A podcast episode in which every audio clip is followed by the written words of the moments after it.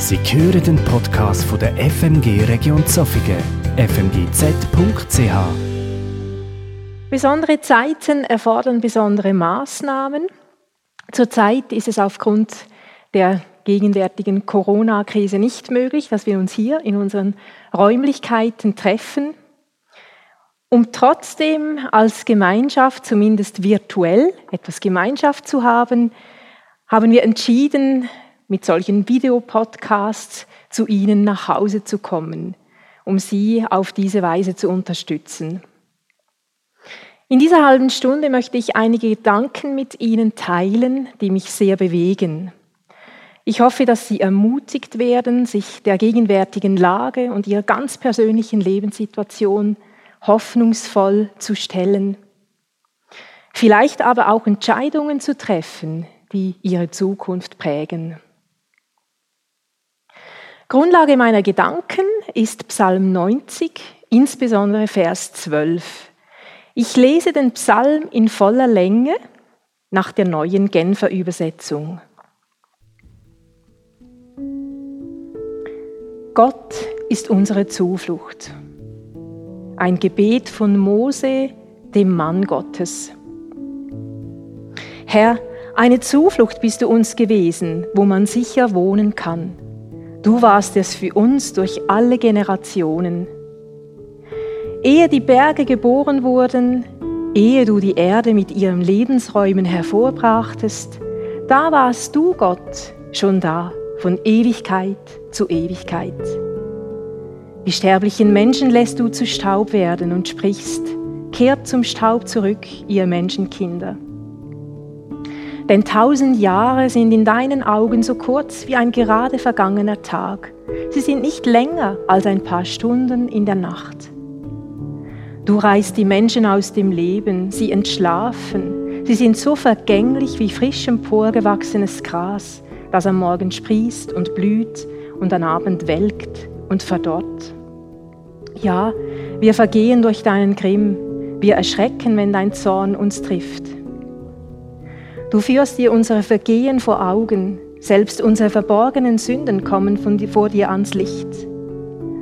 Ach, alle unsere Tage schwinden dahin, weil dein Zorn auf uns lastet. Wir durchleben unsere Jahre so rasch, als wären sie ein kurzer Seufzer. Unser Leben dauert 70 Jahre und wenn wir noch Kraft haben, dann auch 80 Jahre. Und was uns daran so wichtig erscheint, ist letztlich nur Mühe und trügerische Sicherheit. Denn schnell eilen unsere Tage vorüber, als flögen wir davon.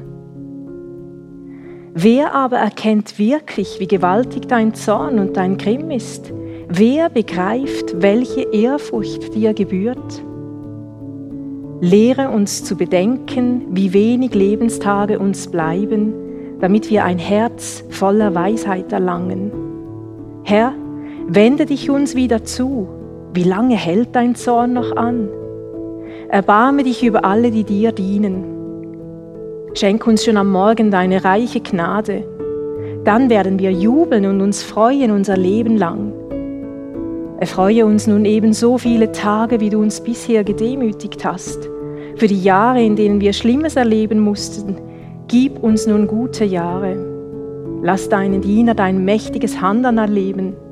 Über ihren Kindern lass deine Herrlichkeit sichtbar werden. So zeige sich nun an uns die Freundlichkeit des Herrn, unseres Gottes. Gib dem Bestand, was wir mit eigenen Händen tun. Ja, fördere unsere Hände Arbeit.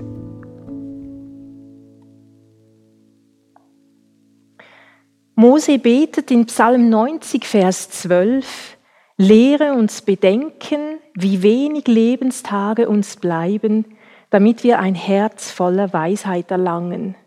Oder, wie es in der Übersetzung Hoffnung für alle zu lesen ist, mach uns bewusst, wie kurz das Leben ist, damit wir unsere Tage weise nutzen. Ich bin überzeugt, dass es unser Leben verändern wird, wenn wir dieses Gebet zu unserem eigenen Gebet machen. Psalm 90, Vers 12 gehört zu den Bibelversen, die mich seit vielen Jahren am intensivsten begleiten. In Psalm 90 begegnen uns viele Grundwahrheiten, die auch sonst immer wieder in der Bibel zu finden sind. Zunächst, Gott ist ewig, ohne Anfang und Ende. Ganz anders der Mensch. Er ist vergänglich. Sein irdisches Leben nimmt mit der Zeugung seinen Anfang und endet mit dem Tod. Problematisch ist, dass der Mensch oft so lebt, als ob das irdische Leben alles wäre. Er investiert alle verfügbaren Ressourcen in das Projekt irdisches Leben.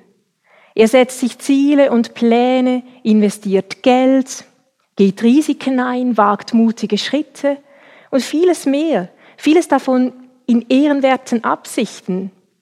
Und doch bleibt all dies oft seltsam leer, flüchtig und auch brüchig solange der irdische Lebensrahmen der einzige Orientierungspunkt bleibt. Spätestens dann, wenn ein Mensch viel zu früh aus dem Leben scheidet, dann fragt man sich plötzlich nach dem Sinn des Ganzen. Was soll das eigentlich? Gottes Wort erinnert uns daran, dass das irdische Leben eines Menschen nicht alles ist. Das irdische Leben ist vielmehr ein winzig, eine winzig kleine Zäsur auf einem ewigen Zeitstrang. So winzig, dass es eigentlich gar nicht dargestellt werden kann. Wobei winzig in keiner Weise mit unbedeutend verwechselt werden darf. Der Mensch wurde in Gottes Ebenbild erschaffen, was ihn unter allen Geschöpfen auszeichnet und ihn mit einer unvergleichlichen Würde ausstattet Lebenszeit ist ein kostbares Geschenk. Mit der Vergänglichkeit ist es so eine Sache. Ich weiß nicht, wie es Ihnen dabei geht. Es ist ein Thema, vor dem viele lieber die Augen verschließen oder das man auch einfach gerne verdrängt. Es ist unangenehm, unwillkommen. Vor rund eineinhalb Monaten war ich eines Morgens mit dem Auto unterwegs zu meinem Arbeitsplatz am Theologischen Seminar St. Kishona. Im Radio lief das Regionaljournal Basel. In einer Sendung berichteten sie über die Probleme, die auf der Suche nach einem geeigneten Ort für ein Sterbehospiz aufgetaucht waren. Eine Sterbehelferin erzählte, dass sie nun am Rande eines Dorfes eine geeignete Villa gefunden hätten, fernab von den Nachbarn. Die Dorfbevölkerung würde kaum mitbekommen, wenn sie Menschen hier in den Tod begleiten würden. Trotzdem gingen diverse Einsprachen gegen das geplante Sterbehospiz ein. Wieso? Eine Dorfbewohnerin brachte auf den Punkt, was vielleicht auch andere dachten, indem sie sagte, ich möchte nicht täglich beim Anblick dieses Hauses an meine Endlichkeit erinnert werden. Es ist eine Haltung, die mir auch in anderen Zusammenhängen begegnet. Ich will mich nicht mit meiner Vergänglichkeit auseinandersetzen. Ich will im Hier und Jetzt leben, will das Leben in vollen Zügen genießen. Dabei merken wir nicht, dass wir uns mit einer solchen Einstellung um die entscheidende Lebensperspektive bringen. Eine Lebensperspektive, die wir dringend benötigen, damit das irdische Leben mit Sinn und Inhalt gefüllt wird. Der Mensch sehnt sich nach einem erfüllten, gelingenden Leben. Besser noch wäre ewige Jugend und Unsterblichkeit. Älter werden und Vergänglichkeit sind so ein bisschen wie unliebsame Tintenkleckse auf der Leinwand unseres Lebens, die es auszumerzen gilt.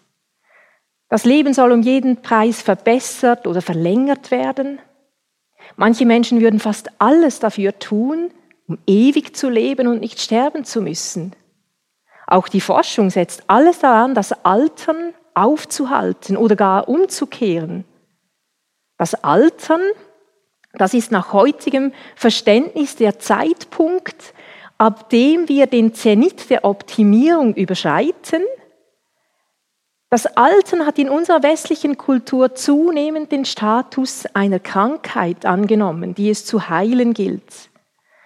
Wir leben in einer Kultur, die schmerzhafte Gefühle wie Sehnsucht, Einsamkeit, Wehmut, Trauer, Leid lieber verdrängt oder gar verbannt, statt sie zuzulassen.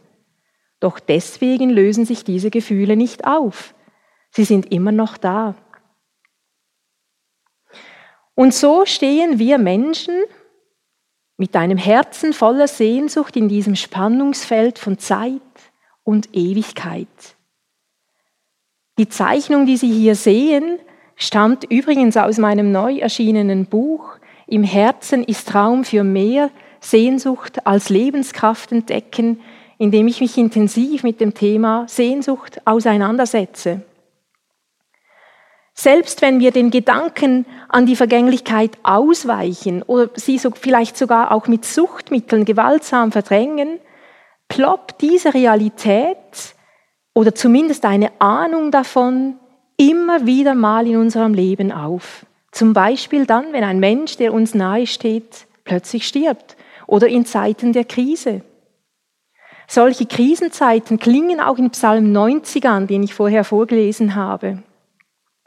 Oft sind genau solche Zeiten auch Momente, in denen existenzielle Fragen aufbrechen. Auch in Phasen des Wandels, des Übergangs kann es geschehen, dass wir uns plötzlich fragen, was ist mir wirklich wichtig? Wozu lebe ich? Was gibt meinem Leben Sinn und Erfüllung? Was hat wirklich Bestand?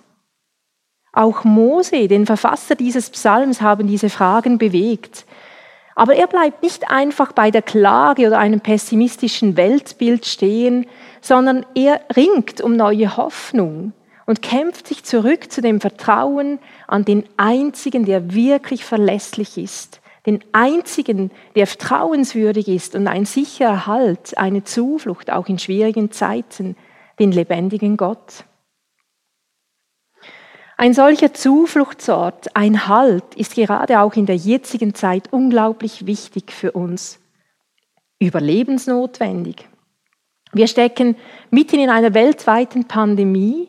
Der Alltagstrott ist durchbrochen und allein der Blick auf die Schlagzeilen konfrontiert uns unsanft mit unserer Vergänglichkeit. Innerhalb eines einzigen Monats wurden wir mit einem Szenario konfrontiert, Sandra hat das eben schon so erwähnt, dass wir uns vor kurzem nicht hätten vorstellen können. Das macht auch etwas mit unseren Sehnsüchten. Unter der Überschrift Sehnsucht in Corona-Zeiten veröffentlichte die Bild-Zeitung vor wenigen Tagen einige Momentaufnahmen, die aktuelle Sehnsüchte zum Ausdruck bringen. Zum Beispiel die Sehnsucht nach Nähe, nach Körperkontakt, nach ausgelassenem Zusammensein mit Freunden, nach Sehnsuchtsorten, die im Moment nicht zugänglich sind. Die Bilder zeigen Alltägliches, Dinge, die noch vor wenigen Wochen selbstverständlich waren. Die gegenwärtige Krise konfrontiert uns schonungslos mit unseren Begrenzungen, unserer Vergänglichkeit und Hilflosigkeit. Sie führt uns vor Augen, was an anderen Orten der Welt längst alltägliche Realität ist, wie fragil und brüchig vieles von dem ist, was wir für beständig hielten. Die Sehnsucht nach Gesundheit oder materieller Sicherheit sind für sie viele plötzlich ganz existenzieller Art. Die neue Situation bedeutet nicht in jedem Fall, dass man jetzt einfach so viel mehr Zeit hat, Viele sind in diesen Veränderungen auf neue, zeitintensive Weise herausgefordert. Andere haben tatsächlich sehr viel mehr Zeit, weil sie aktuell nicht arbeiten können oder aus anderen Gründen.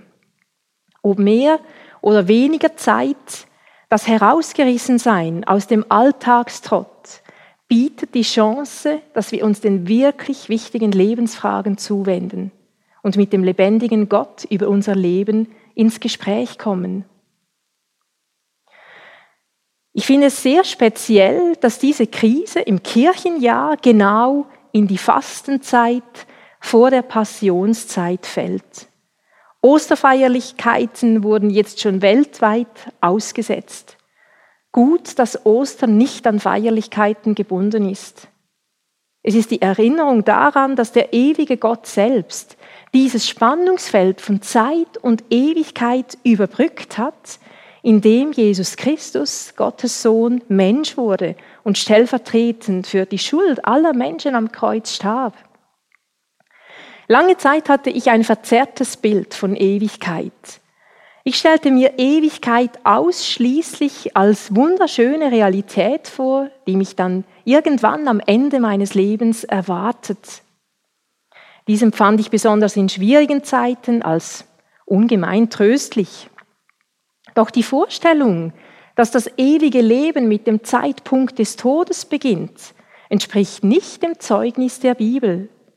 Ewigkeit ist nichts Fernes, rein Zukünftiges, ganz und gar Jenseitiges. Wir dürfen schon jetzt an der Ewigkeit teilhaben. Und zwar, weil der lebendige Gott selbst in die Zeit gekommen ist, indem er Jesus Christus, seinen Sohn, als Erlöser zu uns Menschen sandte. So steht es auch in Galater 4, Vers 4. Als aber die Zeit erfüllt war, sandte Gott seinen Sohn. Mit Jesus ist der Ewige in die Zeit gekommen, um das Zeitliche mit Ewigkeit zu füllen. Vielleicht fragen Sie sich, wieso sollte Gott so etwas tun? Die Antwort lautet, weil sich der lebendige Gott auf unvorstellbare Weise nach Ihnen ganz persönlich sehnt. Jesus Christus hat am Kreuz sein Leben hingegeben, damit sie mit Gott in eine Beziehung treten können, die ihr Leben grundlegend verändert. Nichts hat mich beim Schreiben dieses Buches so tief berührt wie die Erkenntnis von Gottes unendlicher Sehnsucht zu uns Menschen, zu Ihnen, zu mir. Dass Jesus Christus Mensch wurde, ist Ausdruck dieser unendlich großen Sehnsucht Gottes. Keine noch so große Schuld von menschlicher Seite, kein Fehlverhalten, nichts, überhaupt gar nichts kann Gottes Sehnsucht aufhalten. Es kann nichts, kann etwas an dieser Tatsache ändern, dass Gottes Sehnsucht genau ihnen gilt. So, als wären sie die einzige Person auf der Erde. Jesus sehnt sich danach, dass sie mit ihm ins Gespräch kommen. Er sehnt sich danach, dass sie ihr Leben und alles, was sie bewegt, vor ihm ausbreiten dass sie bei Entscheidungen nach seinem Willen fragen, dass sie sich in sein Wort vertiefen, die Bibel, dass sie von ihm lernen und durch ihn verändert werden, dass sie an seiner Seite zum größten Abenteuer ihres Lebens aufbrechen. Er sehnt sich danach, ihnen auch in dieser Krisenzeit beizustehen und ihnen Hoffnung zu schenken. Eine Hoffnung, die das irdische Leben weit überragt und hinausreicht eine Hoffnung, die in der Ewigkeit zu Hause ist. In Johannes 3, Vers 36 steht, wer an den Sohn Gottes glaubt, der hat das ewige Leben. Und zwar nicht irgendwann, sondern jetzt schon, heute. Dafür brauche ich nicht gewisse Leistungen zu vollbringen oder gewisse Voraussetzungen zu erfüllen. Ich darf mit Jesus sprechen wie mit einem Freund und ihn in mein Herz einladen. Wenn Sie Jesus Ihr Herz öffnen, mit ihm ins Gespräch kommen, sich von ihm berühren lassen in ihrer Traurigkeit, ihrem Schmerz, aber auch ihrer Freude, ihrer Hoffnung, ihren Sehnsüchten, dann dürfen Sie heute schon etwas von der Kraft der Ewigkeit in Ihrem Alltag erfahren. Sie sehen nochmals das Bild des sehnsüchtigen Menschen zwischen Zeit und Ewigkeit. Wenn Sie genau hinschauen, dann sehen Sie, dass ein Unendlichkeitszeichen in das menschliche Herz gezeichnet ist. Die Spirale steht für die menschlichen Sehnsüchte, die unser Herz umtreiben. In Prediger 3, Vers 11 steht die geheimnisvolle Aussage, dass Gott die Ewigkeit ins menschliche Herz gelegt hat. Der Mensch hört nie auf, sich nach allem Möglichen zu sehnen, weil sein Sehnen im irdischen Leben nie vollständig gestillt werden kann.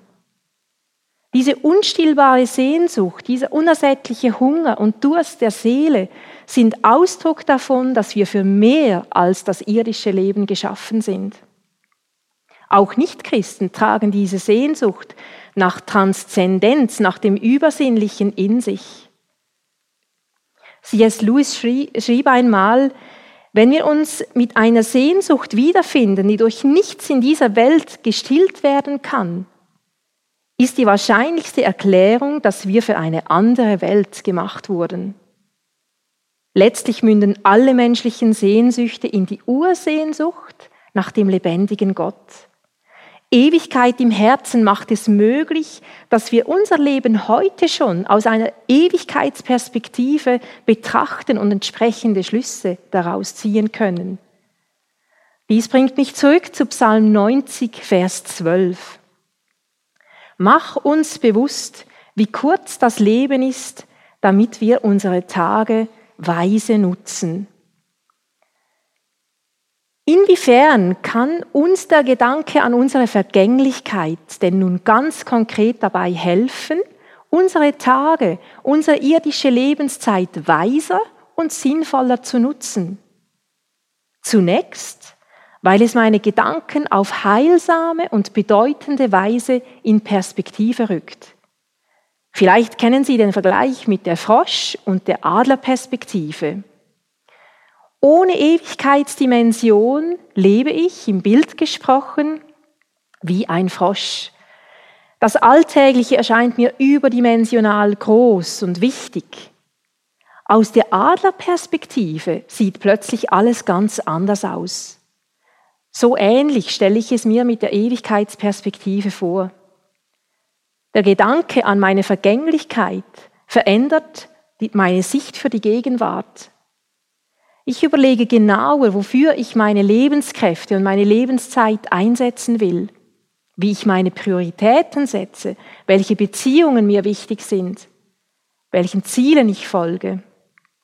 Zudem macht es mir die Kostbarkeit eines jeden einzelnen Augenblicks bewusst und lehrt mich Dankbarkeit. Der heutige Tag wird nie zurückkehren. Und ich kann mich fragen, war die Bagatelle, über die ich mich gestern so aufgeregt habe, diese Aufregung wirklich wert? Die Ewigkeitsperspektive hilft mir, sorgfältiger mit meiner Zeit, mit meiner Energie, mit meinen Gedanken umzugehen.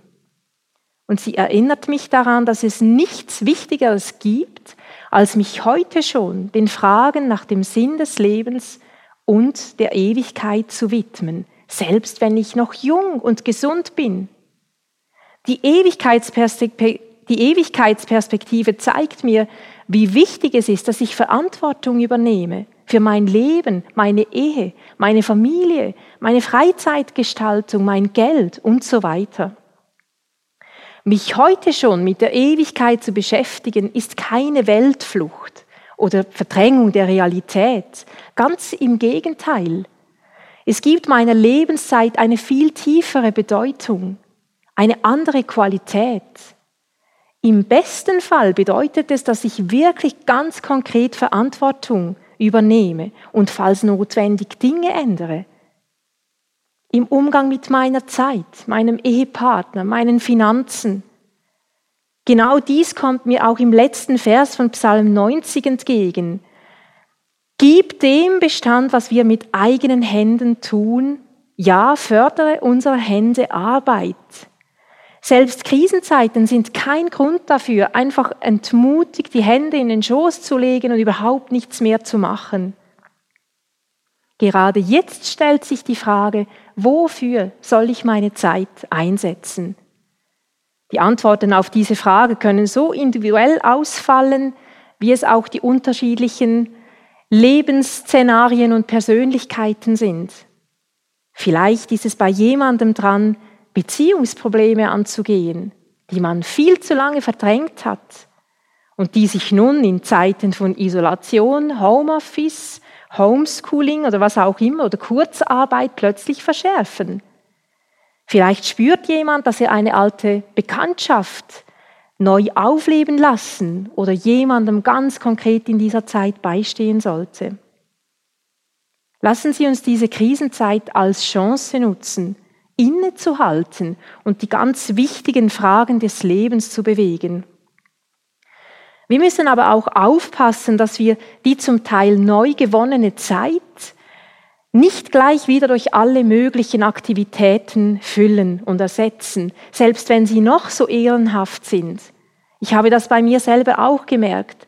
Kerzen anzünden, applaudieren auf dem Balkon, Gebetszeiten fast rund um die Uhr, eine Überfülle auch von Livestreams, daneben Homeschooling, Homeoffice, die ganzen Zoom-Meetings.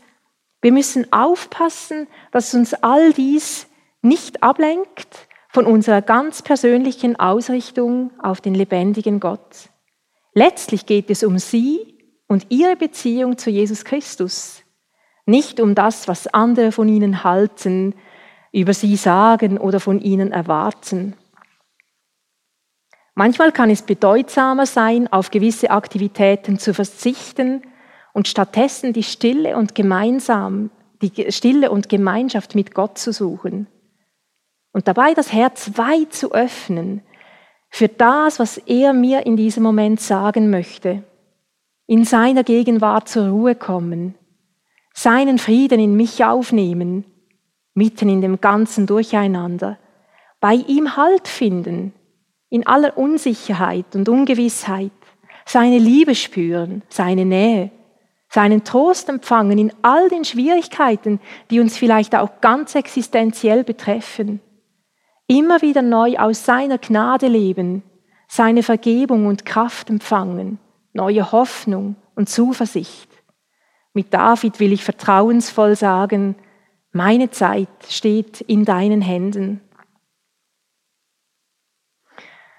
Was ich hier mit Ihnen geteilt habe, ist keine Theorie, sondern etwas, das mich in meinem Alltag auch immer wieder ganz konkret herausfordert. Manchmal mache ich Fortschritte, Manchmal fühlt es sich eher nach einem Rückschritt an. In den vergangenen Jahren habe ich gemerkt, wie sehr es mir hilft, wenn ich im Alltag kleine Hilfestellungen habe, gerade auch dann, wenn es darum geht, diese Ewigkeitsperspektive im Alltag zu trainieren. Sonst vergesse ich das einfach viel zu schnell wieder und lasse mich plötzlich wieder von all den alltäglichen Problemen und Gedanken viel zu stark vereinnahmen. Daher noch zwei Anregungen aus meinem Alltag, wie ich versuche, dem entgegenzuwirken. Ich habe mir lange überlebt, überlegt, ob ich das so öffentlich sagen soll oder nicht und wage es jetzt einfach. Auf das Risiko hin, dass es einige vielleicht ein bisschen seltsam finden, aber es geht ja nicht darum, dass sie kopieren, was ich mache, sondern einfach darum, ihnen Anregungen zu geben, dass sie für sich Ideen finden, wie man diese Ewigkeitsperspektive besser auch im Alltag sich vergegenwärtigen kann. Meine erste Hilfestellung im Blick darauf, mich als Ewigkeitsmensch zu verstehen, ist dieses Parfum hier. Als meine liebe Tante vor rund sieben Jahren starb, war dies sehr einschneidend für mich. Sie war wie eine zweite Mutter für meine Schwester und mich. Bis kurz vor ihrem Tod hat sie mir immer wieder mal einen Geldschein zugesteckt. Sie wusste, dass das Leben für eine junge Familie viel kostet. Die letzten beiden Geldscheine, die sie mir noch vor ihrem Tod gab, habe ich sehr, sehr lange aufbewahrt. Ich wollte etwas ganz Besonderes mit diesem Geld kaufen. Etwas, worüber ich mich freute, etwas, worüber sie sich gefreut hätte aber auch etwas, das mich an die himmlische Herrlichkeit bei Jesus erinnert, wo sie jetzt sein darf. Nach monatelangem Überlegen entschied ich mich dann schließlich, mir ein richtig teures Parfum zu kaufen, das ich mir sonst nie im Leben geleistet hätte. Ein wahrhaft himmlischer Duft. Dieses Parfum habe ich zunächst immer nur bei ganz ausgewählten Anlässen benutzt. Zum Beispiel, wenn ich vor einem Referat so unglaublich aufgeregt war und einfach dieses Wissen um den göttlichen Beistand brauchte und auch, dass das alles in der Perspektive der Ewigkeit doch eigentlich gar nicht so wichtig ist, auch wenn ich etwas falsch mache oder so. Ich habe vor vielen Jahren damit begonnen und es ist bis heute eines der wichtigsten Rituale. Manchmal benutze ich das Parfum heute auch einfach an einem ganz normalen Arbeitstag. Im Wissen darum, dass im Grunde genommen kein Tag wirklich einfach normal ist, wenn ich mich als Ewigkeitsmensch verstehe. Wie ihr sehen könnt, bin ich sehr spärlich mit diesem Parfum umgegangen. Das ist immer noch diese erste Flasche. Aber neulich habe ich mir Nachschub besorgt, weil ich mir einfach nicht mehr vorstellen kann, ohne dieses Ritual zu leben.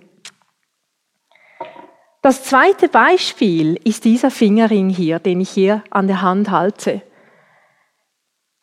Er hat die Form einer Krone. Ich habe ihn mir selbst vor einigen Monaten in einer christlichen Buchhandlung in Deutschland gekauft bzw. selbst geschenkt. Diesen Ring, den trage ich auch an besonderen Tagen, wo mir einfach wichtig ist, dass ich mir selber zuspreche, ich bin eine Königstochter, ich bin die Tochter des höchsten Königs dieser Welt. Dieser Ring erinnert mich an diese Identität und die Würde, die mir als Tochter Gottes geschenkt ist. Das sind meine Beispiele. Was könnte Ihnen helfen auf dem Weg von der Frosch zur Adlerperspektive oder von einer menschlich begrenzten zur Ewigkeitsperspektive? Besonders schön wäre, wenn Sie vielleicht auch in den kommenden Tagen ein bisschen miteinander austauschen, was ihnen helfen könnte, sei es im Familienkreis oder auch virtuell mit Freunden. Ich schließe mit einem eigenen Gedicht, das ursprünglich in diesem Kunstband Sehnsucht abgedruckt wurde, nun aber auch in meinem Sehnsuchtsbuch zu finden ist. Es trägt den Titel Horizont. Es ist ein Segenswunsch, den ich Ihnen im Blick auf die kommenden Tage und Wochen mitgeben möchte.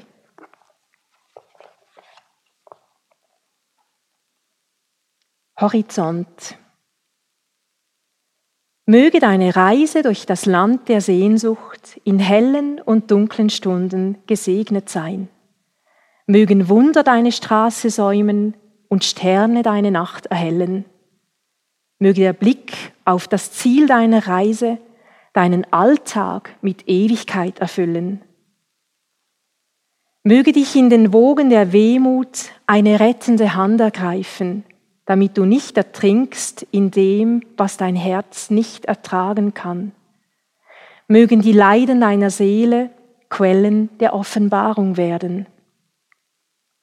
Möge dich im Tal der Einsamkeit die heilsame Hand Gottes berühren damit dich die Angst nicht überwältigt und du einen Weg aus der Wüste findest. Mögest du im Kampf mit den Nachtschatten innerlich und äußerlich erstarken. Möge deiner dunkelsten Stunde eine Morgendämmerung folgen, deinem Winter ein Frühling, deinem Sturm ein Regenbogen. Mögest du aus Sackgassen des Lebens immer wieder vertrauensvoll aufbrechen. Mögest du in den Stürmen des Lebens nie den Silberstreifen aus den Augen verlieren, der dir hoffnungsvolle Horizonte erschließt. Mögest du der Melodie deines Herzens folgen, durch Sturm und Wetter der Sonne entgegen und am Ziel deiner Reise zu Hause ankommen.